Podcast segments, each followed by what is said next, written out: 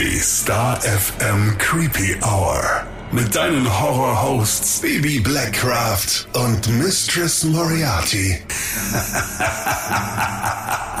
Hallo und herzlich willkommen zurück in der Creepy Hour. Hallo zusammen. In der ersten Folge im zweiten Creepy Hour, ja. Oh yes. Oh ja. Heute mal ein bisschen anders. Das sagen wir ganz schön oft, dass es heute anders Buh. ist.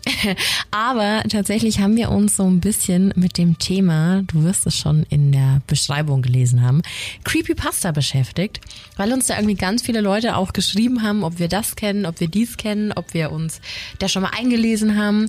Ja, und das fanden wir eigentlich ganz spannend. Total. Deswegen haben wir uns heute verschiedene Geschichten rausgesucht aus dem Creepypasta-Universum. Aha. Und äh, ja, werden die durchgehen? Und mir ging es am Anfang so, ich glaube dir auch, Missy, wir wissen beide da, woher kommt Creepypasta eigentlich? Also was Komischer was Name, jeder kennt's, aber keiner kann was mit assoziieren. darunter vorstellen, Ja. genau. Und für alle, die das nicht wissen, also die solche Noobs waren wie wir, so bezeichnet man eine meist erfundene Grusel- oder Horrorgeschichte, die im Internet verbreitet wird. Und das Wort selbst, also Creepypasta, entstand durch eine Kombination aus Creepy und Copy and Paste, also die moderne Flüsterpost in gruselig und digital quasi. Kann man das so sagen? Ja. Ja.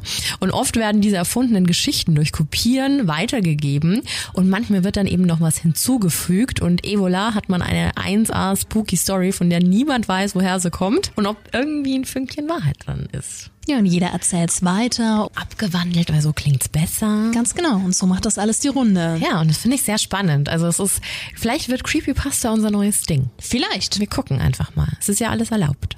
Sowieso. Ja. Willst du anfangen oder so? Wenn nicht hier, wo dann, oder? Genau, wir haben äh, verschiedene Stories rausgesucht. Willst du starten? Mir egal. Start du. Es war jetzt so schön, dass, wie du das gesagt hast, ich damit alles kann, nichts muss. ja, ich bin auf eine Creepypasta aufmerksam geworden durch einen sehr, sehr lieben Hörer, der uns ja diese Creepypasta so ein bisschen weitergegeben hat, hat aber nur den Namen geschrieben und dann habe ich herausgefunden, dass es eine Creepypasta ist. Das Lavandia-Syndrom. Um diese Creepypasta richtig zu erzählen, muss ich erstmal ausholen, was dieser Name überhaupt bedeutet. Und Lavandia ist ein fiktives Dorf, also es heißt Lavandia Town, in einem Pokémon Red and Blue Videospiel. Pokémon. Und dieser Ort ist ein Spukort im Spiel und beinhaltet quasi den Pokémon Tower, welcher eine Grabstätte für Pokémon ist. Und wahrscheinlich jeder, der das spielt, denkt sich jetzt, alte Bibi, das weiß man doch. Ich wusste es nicht. Hast du früher Pokémon gezockt? Nee, mm, Hast du es angeschaut? Karten ja, gesammelt? so Pikachu fand ich schon süß. Okay. Also was wir jetzt quasi wissen, ist, dass es um ein Pokémon-Spiel geht und dass es genau zu diesem Spiel, also dieser ersten Episode quasi von diesem Spiel, eine bestimmte Musik in dem Spiel gab. Und wenn man in der ersten Generation eben, also in diesem ersten, wie nennt man das, die erste Version von diesem Spiel quasi, die da rauskam, die Stadt Lavandia erreicht hat, wurde eine bestimmte Hintergrundmusik abgespielt. Und die wurde damals von Junichi Masuda komponiert. Und diese Musik kombiniert scharfe Chiptune-Klänge mit einer Aneinanderreihung erschütternder Akkorde, um eine unheimliche Atmosphäre zu erzeugen. Und ich kann sagen, das tut sie. Wir hören da jetzt auch mal ganz kurz rein.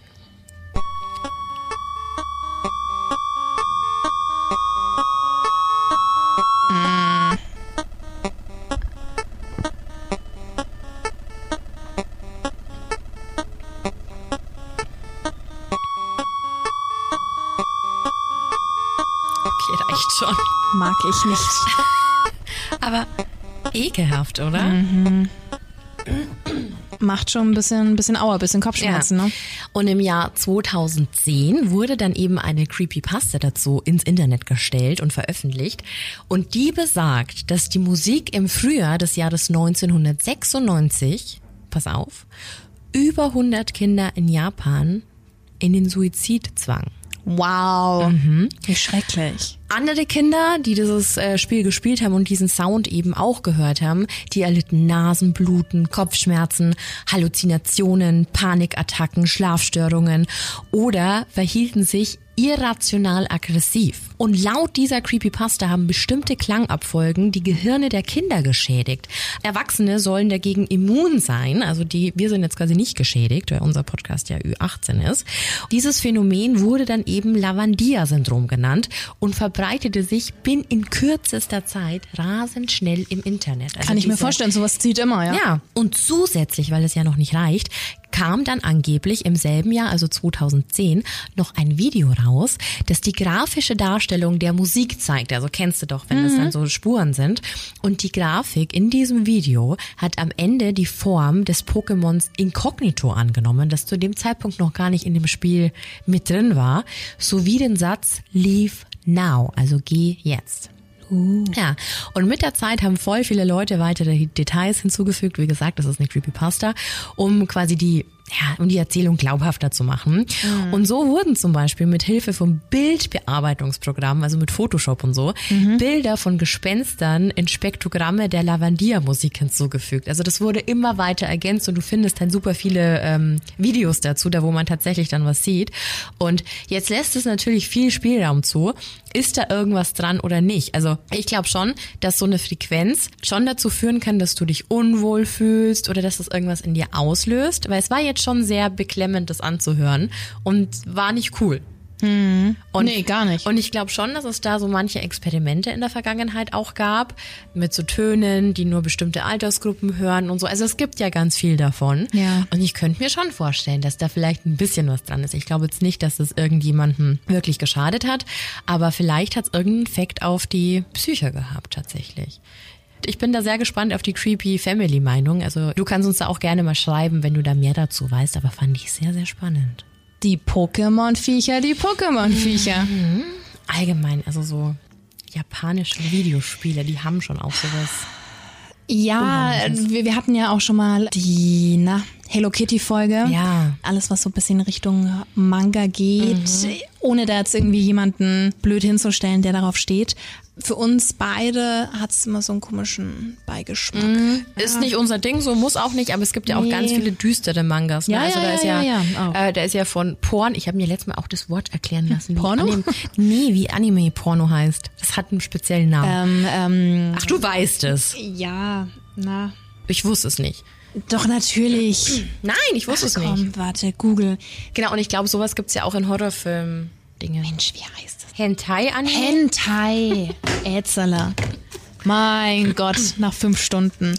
Hentai. Jetzt weiß das. Das ist da, wo die immer so die Augen verdrehen. Egal. Kommen wir zurück zur Geschichte. Okay. Ja, krass. Das zerstört mir jetzt meine ganze äh, Pokémon-Illusion. Ja, ich finde, da gibt's doch voll oft so, so richtig düstere Legenden zu Sachen. Gerade im asiatischen Bereich. Mhm. Ja, ja. Voll krass. Querbeet. Ja. Hast du auch eine Geschichte? Ich habe auch eine Geschichte. Erzähl. Das zweite Gesicht. Ist ein bisschen Klingt kürzer. Mittlerweile soll es da aber ein paar Nachweise geben. Jetzt ist natürlich die große Frage, war das früher wirklich so? Ich fange mal an. Ich lese mal kurz vor. Bilde dir deine eigene Meinung. Edward Mordecai war Erbe einer englischen Adelsfamilie. Er wurde mit einem zweiten Gesicht am Hinterkopf geboren. Das Gesicht konnte nicht sprechen, dafür aber lachen und weinen. Und das Spannende, unabhängig von Edwards Emotionen. Man habe auch beobachtet, wie das Gesicht höhnisch lachte, wenn Edward weinte. Also es war direkt gespiegelt. Er nannte das Gesicht auch seinen Teufelszwilling. Er bettelte bei den Ärzten darum, den Teufelszwilling zu entfernen, doch sie weigerten sich. Edward selbst war so verzweifelt, dass er sich mit nur 23 Jahren umbrachte. Oh, wow. Wann genau aber Edward lebte, das ist unbekannt, es wurde nicht übermittelt. Sein Fall wird aber tatsächlich zum allerersten Mal 1896 in einer medizinischen Enzyklopädie erwähnt. Kann aber keiner so richtig nachweisen. Und das Krasse ist, auch heute gibt's noch solche Fälle.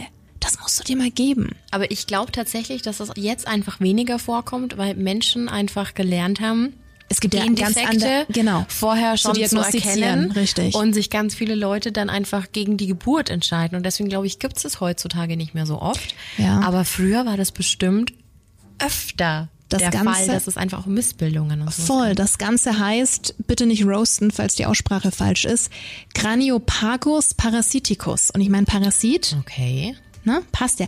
Ist ja auch letztens erst der Film wieder rausgekommen mit, wie hieß er, Venom 2? Ja, Äh, die stimmt. Marvel-Reihe, das war ja auch dieser Parasit, dieser böse Ja, ja, ja, Parasit, den äh, Tom Hardy da im Körper mit drin hatte.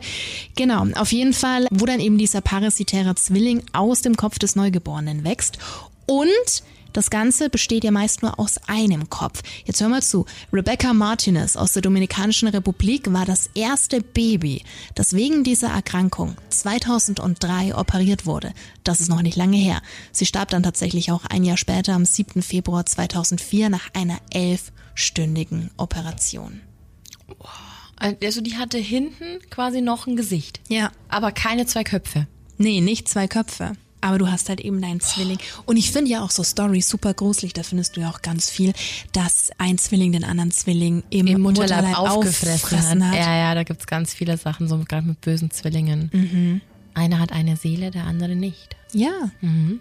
total. Oder du hast dann halt zwei Seelen in dir, ne?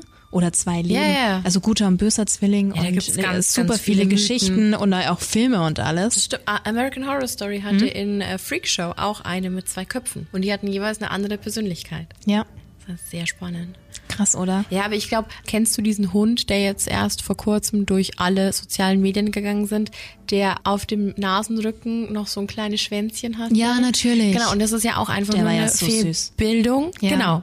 Und ich glaube, dass das, wie gesagt, bei den Menschen viel öfter vorkommen würde, wenn man nicht diese Tests hätte. Ist ja gut, dass wir die mittlerweile haben.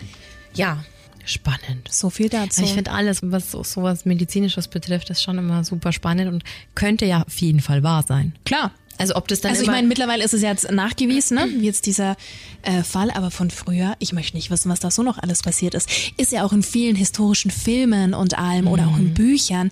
Oder Nun dass dann gut. die Leute halt weggesperrt wurden, weil die Eltern sich geschämt haben. Ne? voll oder auch wenn Leute ganz stark behaart waren oder so. Ja. ne, Dann ist Wolfboy oder Eben, so. gibt's ja voll schlimm. Das war doch auch vor ein paar Jahren erst überall im Fernsehen, im Internet, behaarte Frauen, die dann halt auch irgendwann meinten, ey, ich habe keinen Bock mehr, das bin einfach ich. ja, ist so. Nehmt mich, wie ich bin oder fuck off Ja, und versteh ich äh, vollkommen. dreht euch um. Ne? Mein größten Respekt. Und deine nächste Story? Die holt auch nochmal medizinisch und religiös aus. Also es wird sehr spannend. Ich habe das Ganze gefunden auf Creepypasta. Gateway of the Mind und das ist von einem Account namens Schattenzirkus. Oh. Und es geht um Folgendes. Im Jahr 1983 führte ein Team von sehr, sehr gläubigen und sehr religiösen Wissenschaftlern ein radikales Experiment in einer Geheimeinrichtung durch. Die Wissenschaftler hatten die Theorie aufgestellt, dass ein Mensch ohne Zugang zu seinen Sinnen oder Möglichkeiten zur Wahrnehmung von Reizen in der Lage wäre, die Gegenwart Gottes zu spüren. Also darum ging's. Sie glaubten, dass die fünf Sinne unseres Bewusstseins für die Ewigkeit trüben und ein Mensch ohne sie tatsächlich durch Gedanken Kontakt mit Gott aufnehmen könnte. Also das war das ganze Experiment. Verstehe. Ein älterer und verzweifelter Mann war die einzige Testperson, die sich freiwillig gemeldet hat. Um ihn von all seinen Sinnen zu befreien, führten die Wissenschaftler eine komplexe Operation durch, bei der jede sensorische Nervenverbindung zum Gehirn chirurgisch durchtrennt wurde. Obwohl die Testperson die volle Muskelfunktion behielt, konnte sie weder sehen, hören, schmecken, riechen noch fühlen. Also alles taub. Ohne die Möglichkeit, mit der Außenwelt zu kommunizieren oder sie auch nur zu spüren, war er alleine mit seinen Gedanken. Die Wissenschaftler überwachten ihn und nach vier Tagen behauptete er dann, gedämpfte und unverständliche Stimmen in seinem Kopf zu hören. Also da ging's los. Nach sechs Tagen meinte der Mann dann, dass er mit seiner toten Frau kommunizieren könnte.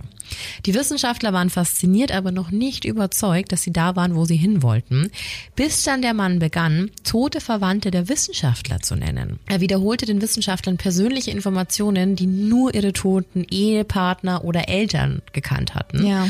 Und an diesem Punkt verließen dann auch ganz, ganz viele von den Wissenschaftlern die Studie. Also es blieben nur noch wenige über.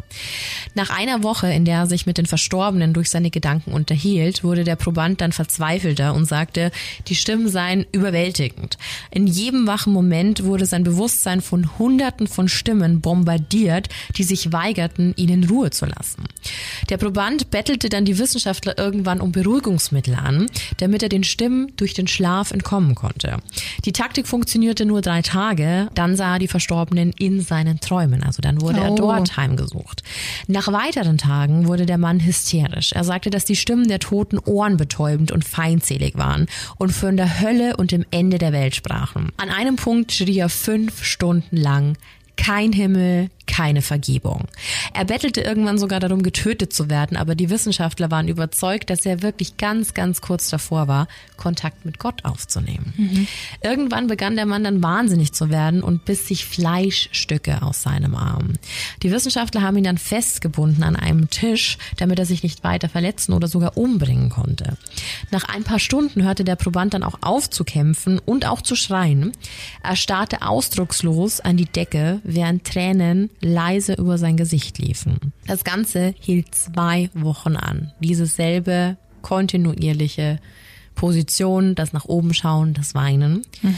Irgendwann nach diesen zwei Wochen drehte sich der Mann mit dem Kopf dann, trotz seiner Blindheit, zum ersten Mal Augenkontakt suchend zu einem Wissenschaftler um, was ja eigentlich gar nicht funktioniert, und flüsterte dann, ich habe mit Gott gesprochen und er hat uns verlassen. Und sein Lebenszeichen hörte auf. Es gab keine offensichtliche Todesursache. Mhm.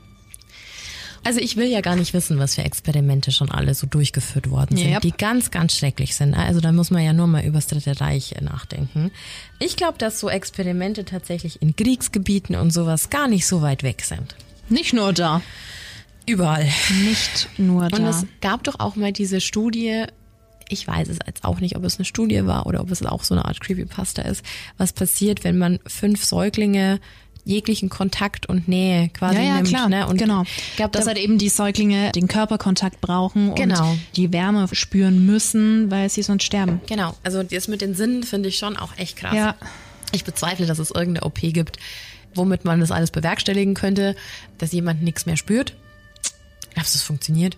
Du weißt es nicht Du musst ja jemanden wahrscheinlich die ganze Zeit jemanden sedieren, aber dass du da jetzt irgendwas durchschneidest und dann spürt er am ganzen Körper nichts mehr, kann ich mir nicht vorstellen. Falls da irgendwelche medizinisch bewanderten Menschen unter der Schreibt Creepy uns. Family sind, bitte mal melden.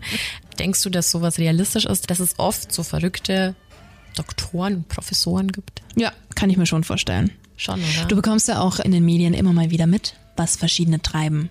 Boah, ganz schlimm. Ganz, ganz schlimm. Ist leider jetzt gar nichts Erfundenes, sondern ist wirklich passiert. Habe ich letztens, glaube ich, auf Funk gesehen, die Reportage.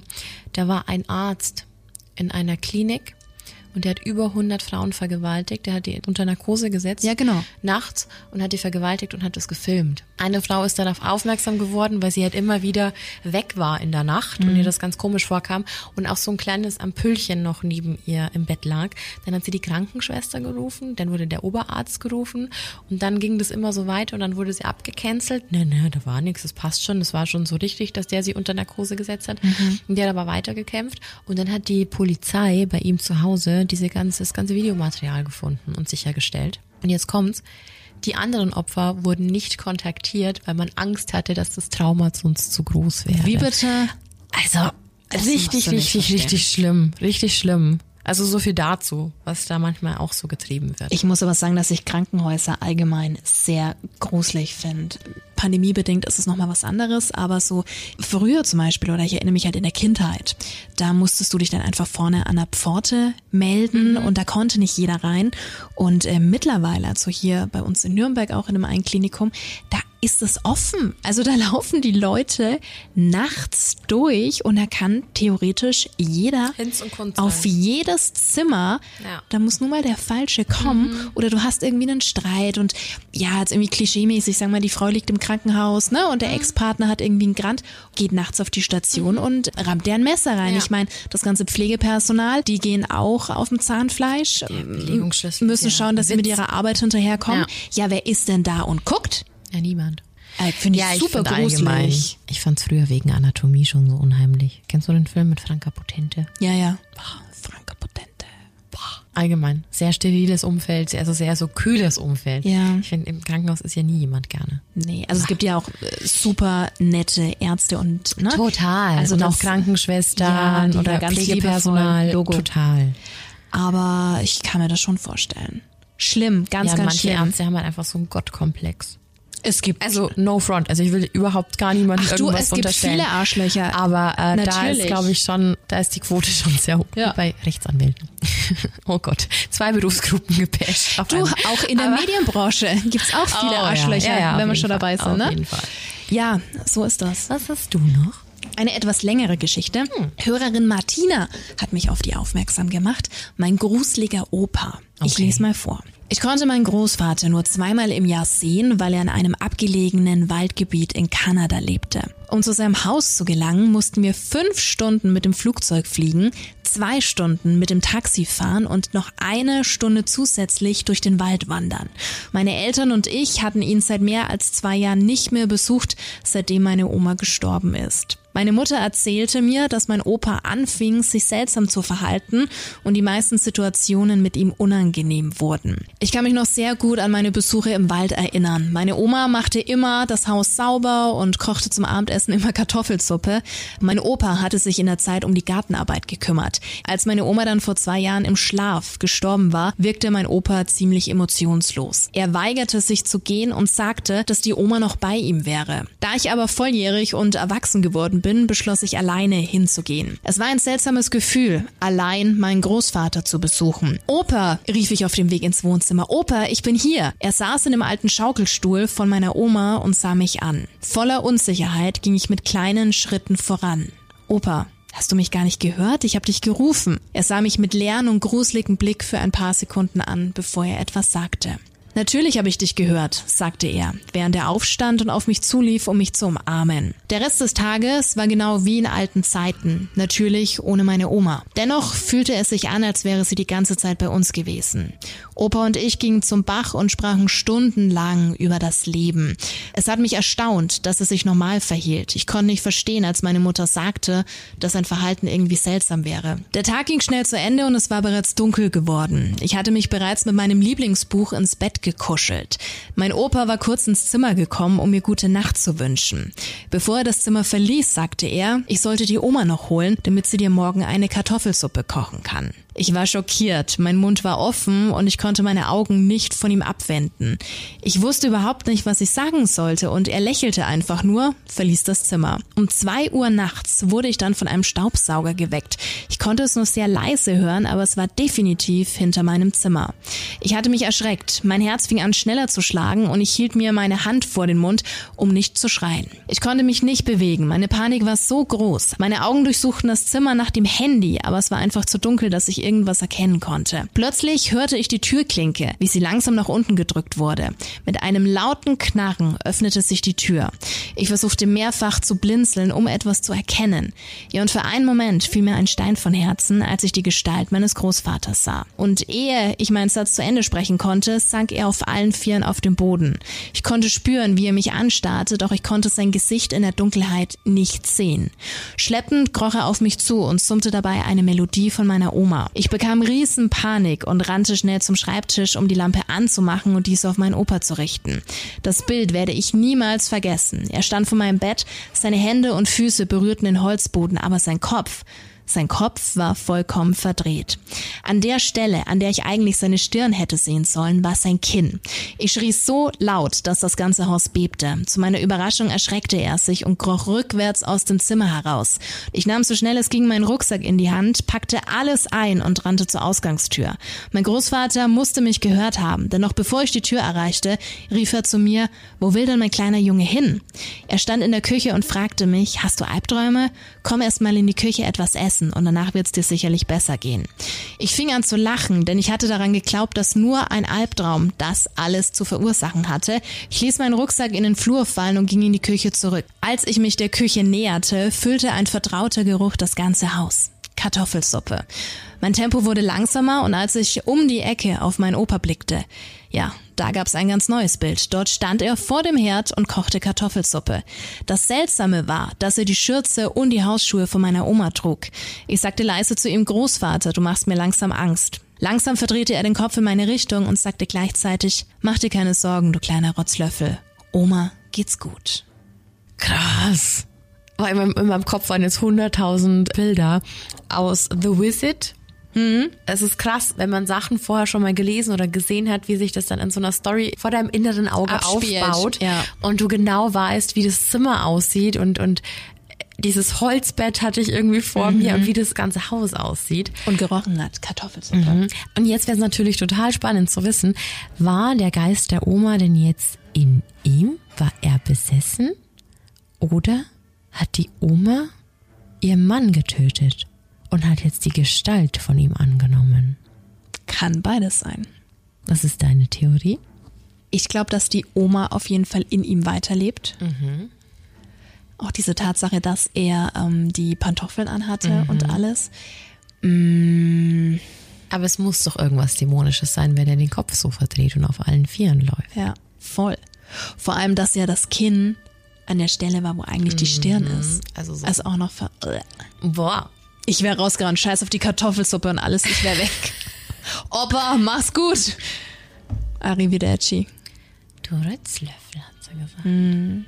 Warte, ich Also hab, hat er gesagt. ich hab den Schluss. Ja, langsam verdrehte er den Kopf in meine Richtung und sagte gleichzeitig, mach dir keine Sorgen, du kleiner Rotzlöffel. Oma geht's gut. geht's gut. Weil Oma weiterlebt. Und Oma ist nur eingeschlafen. Ich dachte am Anfang auch vielleicht noch an so einen Pakt wie im The Devil's Toy Box, die wir bei dieser 20. Jubiläumsfolge hatten, mit den Spiegeln, mit dem Teufel, der da drin wohnt. Dass das was mit dem Haus zu tun hat, aber früher waren sie ja auch immer in dem Haus. Oder es ist im Wald irgendwas passiert. Es hat allgemein damit zu tun, wenn Leute schon abgeschottet im Wald leben, mit denen stimmt meistens was nicht. aber wir lieben Wälder. Ja, aber ich würde da trotzdem nicht einsiedlermäßig wohnen wollen. hatte mal eine Ich Freundin, deren Eltern, also da waren wir noch jünger, hatten auch eine total abgefahrene Holzhütte mitten im Wald. Da war nichts. Ach, krass. Und da hat die früher immer Partys gefeiert, weil sagen, du, du konntest dich ja austoben, aber eigentlich auch so eine richtige Kulisse für irgendwas äh, einen Horrorfilm. Gruseliges. Wenn da niemand ist, dann hört dich da niemand schreien. Ah, ah. Da war dann vorne noch immer so ein kleiner Bach. Über genau solche Szenarien gibt's einfach 100.000 Horrorfilme. Ja, Aber hab ich dir schon mal von Edward Lees Big Cat erzählt? erzähl. Ich glaube nicht, nee. Boah, das ist eine der krassesten Geschichten, die ich jemals gelesen habe. Und ich habe das Buch mittlerweile, ich habe das nur als E-Book bekommen. Ich glaube, sonst kannst du das gar nicht kaufen. Und es ist so dermaßen obszön und so dermaßen gewalttätig und brutal und so blasphemisch, dass es äh, nicht zu toppen ist. Und ich habe das irgendwann mal in irgendeinem Forum gelesen, dass es einfach ein wahnsinnig krasses Buch ist und habe das, glaube ich, das erste Mal mit 20 oder so gelesen. Muss ich mal gucken, ob das jetzt hinkommt, weil ich habe es mir gerade mal aufgemacht. Weiß gar nicht, wann das rauskam. Aber auf jeden Fall ist es wahnsinnig irre. Also es hat auch super krasse Kritiken bekommen, dass es eins der krassesten Bücher ist, die es jemals gab. Und es gab auch anscheinend einen Film dazu, aber ich habe den nie irgendwo gefunden. Und es geht quasi um so eine Kreatur, also Big Head, Ja. einen verstoßenen, deformierten Sohn, also so aus so einer Hillbilly-Familie, der Ja. mit seinem Opa aufgewachsen ist, dessen Opa dann aber stirbt und er macht sich dann alleine auf die Suche und er isst gerne Hirn und er vergewaltigt und er isst und er ist ganz brutal und da gibt es ganz viele verschiedene Story-Aspekte von verschiedenen ähm, Protagonisten in diesem Buch. Es ist ein Vater oder ein Priester mit dabei, es ist eine sexsüchtige New Yorkerin mit dabei, zwei Redneck Moonshiners mit dabei. Also sehr große Empfehlung, wenn man auf richtig, richtig derbe Literatur steht, dann ist es auf jeden Fall ein Buchtipp von mir. Und du hast es- Buchtipp der Woche. Und du hast das E-Book noch? Es müsste eigentlich irgendwo auf meinem iPhone noch sein, also oder auf meinem auf meinem Tablet, aber es war super krass und ich weiß, dass ich mir das gekauft habe und es war wirklich krass. Dann leit's doch mal an deine herzallerliebste Missy weiter. Schicke ich dir. Krass. Schicke ich dir, ja. Nur mal so nebenbei, weil wir da noch nie drüber gesprochen haben. Und ich habe solche Vibes davon bekommen, weil der auch so im Wald gelebt hat. Und ähm, diese New Yorkerin war mit einer anderen Bekannten dort oder hat die irgendwie mitgenommen, mitvergelegenheit mäßig. Die haben in so einem alten Haus im Wald gewohnt. Und das hat so gut gepasst jetzt. Hab da irgendwie voll die Big Head Vibes bekommen. Gut zu wissen. Also, du hast einen Tipp von Bibi. Und falls du Tipps hast für richtig gruselige, spannende Bücher, dann immer her damit. Wir können ja wir auch mal. eine Folge drüber nee, wir können mal so eine Buchempfehlungsfolge machen. Ja, unbedingt. Und nein, nicht Thomas Brezeners Gruselclub.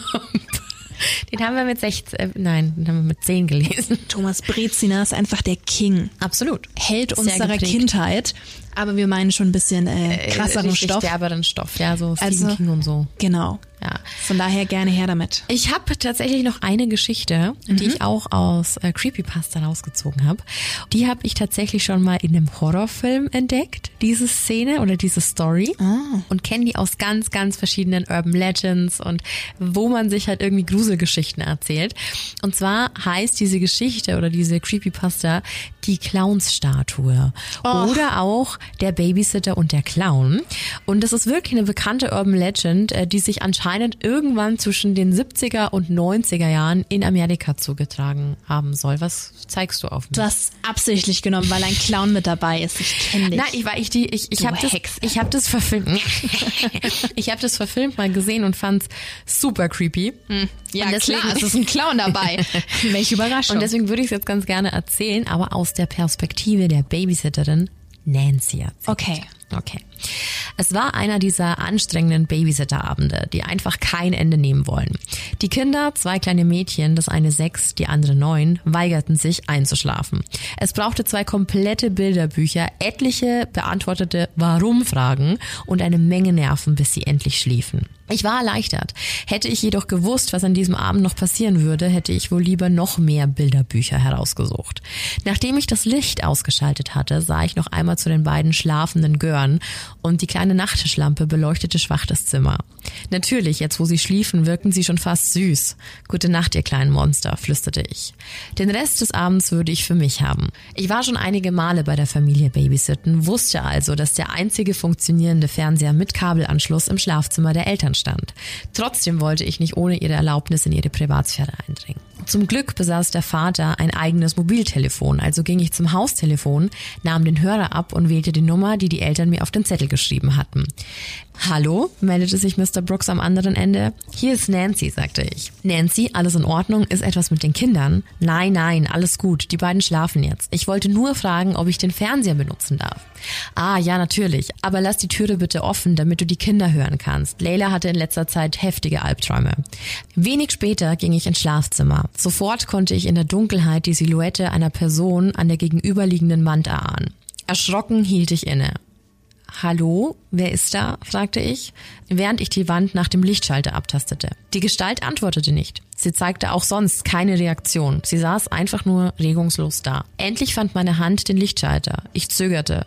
Vielleicht war die Gestalt ja keine Gestalt. Vielleicht lag oder stand dort nur irgendwas, das annähernd wie eine sitzende Person aussah. Das war aber nicht der Fall. Und obwohl ich sogar mit einer Person gerechnet hatte, zuckte ich zusammen. Ich konnte gerade noch einen Aufschrei unterdrücken. Es war eine Statue, um genau zu sein, eine Clown-Statue. Sie starrte mit ihren leeren Augen in den Raum, während sie still da saß. Was zur Hölle, fragte ich mich. Wer würde denn so ein hässliches Ding im Zimmer haben wollen? Das als Puppe war ja schon unheimlich genug, aber eine lebensgroße Clownstatue. Mr. Brooks stand auf allerlei Kitsch, aber das hätte ich selbst ihm nicht zugetraut. Ich entschied, die Clownstatue nicht weiter zu beachten, schaltete den Fernseher ein und suchte eine interessante Sendung heraus und setzte mich aufs Bett. Immer wieder schweifte mein Blick ab zu, klar, der Clownstatue, die ich stets aus dem Augenwinkel sehen konnte. Sie hatte Kunsthaar, die Augen hatten einen leicht echten Glanz, sogar die geschminkte Haut wies grobe Falten auf. Ich konnte so keinen Horrorfilm gucken, nicht mit diesem Ding im Zimmer. Also stand ich auf, ging zum Fernseher, drückte auf den Knöpfen herum und suchte nach einem weniger unheimlichen Programm. Als ich etwas gefunden hatte, setzte ich mich aufs Bett zurück. Doch es war zu spät. Ich konnte die vom Horrorfilm untermalte Stimmung nicht mehr loswerden. Zu sehr hatte die Clownstatue bereits meine Aufmerksamkeit auf sich gezogen. Ich überlegte, ob ich ein Handtuch oder eine Decke über das scheußliche Teil werfen sollte, hatte jedoch Angst, dass es die Haare ruinieren könnte. Denn so furchtbar ich diese Statue auch fand, bei der Liebe zu den Details war sie sicherlich nicht billig gewesen. Ich versank noch weiter in meinen Gedanken und schenkte der Serie inzwischen keinerlei Aufmerksamkeit mehr, als ich plötzlich wieder ins Hier und Jetzt zurückgerissen wurde. Hatte der Clown gerade geblinzelt? Ich musste es mir eingebildet haben. Trotzdem bereitete es mir solch ein Unbehagen, dass ich keine Sekunde länger in dem Zimmer bleiben wollte. Schnell stand ich auf, schaltete den Fernseher und das Licht aus und verließ den Raum. Schnurstracks ging ich zum Telefon. Ja, meldete sich Mr. Brooks wieder. Nancy nochmal hier, es tut mir leid, Sie nochmal stören zu müssen, aber dürfte ich vielleicht diese Clownstatue in Ihrem Schlafzimmer mit einer Decke abdecken? Sie macht mich furchtbar nervös und ich hasse Clowns und Clown-Statue, unterbrach Mr. Brooks mich. Oh no. Ja, dieses furchtbar lebensechte aussehende Teil. Zuerst dachte ich, es werde ein Einbrecher, bis ich bemerkt habe, dass es sich nicht bewegt. Stille. Mr. Brooks, sind Sie noch da? hakte ich nach. Nancy, ich will, dass du sofort die Kinder nimmst und aus dem Haus verschwindest. Hast du das verstanden? Die Panik in seiner Stimme ließ bei mir alle Alarmglocken läuten. Ich, Mr. Brooks, was ist denn los? fragte ich verwirrt. Vorher kam im Radio eine Durchsage von einem Mörder, der aus einer Nervenheilanstalt geflohen ist. Verwirrte Mr. Brown mich weiter. Ich verstehe nicht, was hat das mit der Statue zu tun? Nancy, wir haben keine Clownsstatue. Boah. Und das finde ich so creepy. Super eklig. Ja. Und ich habe das schon in so vielen Varianten gehört, dass es ein Nachbar ist, der die ganze Zeit die Kinder beobachtet hat, dann eben dieser Mörder, dann äh, ganz, ganz, ganz viele unangenehme Dinge. Aber so eine krasse Story, oder? Also alleine diese Vorstellung. Ich habe ja schon immer gesagt, ich finde Puppen unheimlich. Und wenn die dich dann beobachten, aber jetzt stell dir mal vor, du wirst da so paranoid und denkst dir so, hat da gerade ein Bein gezuckt? Bah. Wurde da geblinzelt? Und wie krass still musst du dich halten, dass du so lange mit einer Person im Raum sein kannst, dass die denkt, du bist eine Statue. Aber heftige Story. Ich weiß nicht mehr, wie dieser Horrorfilm heißt. Da war so ein Eisverkäufer. Eis war's, glaube ich. Und der hatte so einen Clown trainiert. Und es war nicht Terrifier, es war ein anderer Clown. Ich muss es mal raussuchen, weil da ging es genau um das, dass da jemand stand und sagt, hat da angerufen und so, kann ich diese Clownstatue abdenken? Und dann so, wir haben keine Clownstatue. Deswegen, niemals so. Für uns steht ja hier seit neuestem ein Stormtrooper im, im Sender. Lebensgroß. Lebensgroß. Alles im Rahmen unserer Star FM Charity. ich hatte ja ein paar Wochen Urlaub. Du hast mir ja verraten, dass das Ding bei uns im Studio ist. Und als ich dann ähm, ja aufgesperrt hatte, bin ich so erschrocken, weil dieses Ding halt bewaffnet äh, mitten im Raum Man muss steht. dazu sagen, wir haben es auch schon verschieben müssen, äh, weil Misty es aus ihrem Büro immer wieder sehen konnte und sich immer wieder aufs Neue erschreckt hat. Und also mussten wir dieses echt schwere Ding auf die andere Seite des Raumes ziehen. Ja, weil aus dem ähm, Blickwinkel Du schwer erschrickst ist. auch, wenn ich in der Tür stehe und dich was fragen will, obwohl ich nichts mache. Ich stehe einfach nur da. An was musst du denken? ein peinliches Video von. Ein peinliches Video von dir? Tell me more. Das war damals von der Realschule auf Abschlussfahrt und wir waren in der Toskana. Und waren im Bungalow. Ein Klassenkamerad, der hat sich verabschiedet und meinte, hey, also wir sehen uns dann am Pool und ist aus der Tür rausspaziert. Ich habe irgendwie meine Tasche gepackt und habe aber nicht gecheckt, dass der durchs Fenster wieder reingeklettert Oh no. ist. Ich drehe mich um und er steht vor mir und macht einfach Buh. Und ich voll geschrien. Und die haben das alle gefilmt und haben sie ganz schrecklich gelacht. Gemein. Und an dieses Video musste ich gerade denken. Kinder sind so gemein. Teenager vor allem. Bibi hätte das Video sehr gerne. Nein. Oh, doch. Ja, Ja. aber das war echt eine, eine super gruselige Story, Bibi. Ich finde Clowns halt einfach. Clowns reißen es immer raus. Ja, ne? pff, I know. Ja, aber war auf jeden Fall jetzt mal was anderes. Einfach auch, wenn man weiß, dass es zu 99 Prozent fiktive Geschichten waren, äh, finde ich es doch sehr, sehr spannend, diesen Vibe einfach zu transportieren. Was war deine Lieblingsstory jetzt? Oh, ich fand tatsächlich die Waldgeschichte in dem Holzhaus von dem Opa. Mit dem Opa? Sehr unheimlich. Und dass du einfach mit alten Verwandten irgendwie in einem Haus bist und dann stellt sich aber raus, ah, das ist irgendwie ganz falsch, weißt du? Ja, und wir haben jetzt erst auch wieder ganz, ganz viele Hörernachrichten bekommen. Also da wird auf jeden Fall nochmal ein Hörerspecial folgen. Auf jeden Fall. Die kommen ja auch immer ganz gut an. Ja, und wir finden das auch total spannend, weil jedes Mal ganz krasses mit dabei ist. Ja. So ist das. Es war eine etwas längere Folge. Schon wieder. Hups. Hurz. Hurz. Und äh, ja, Danke. freuen uns, dass du mit dabei warst. Mhm, danke fürs Zuhören.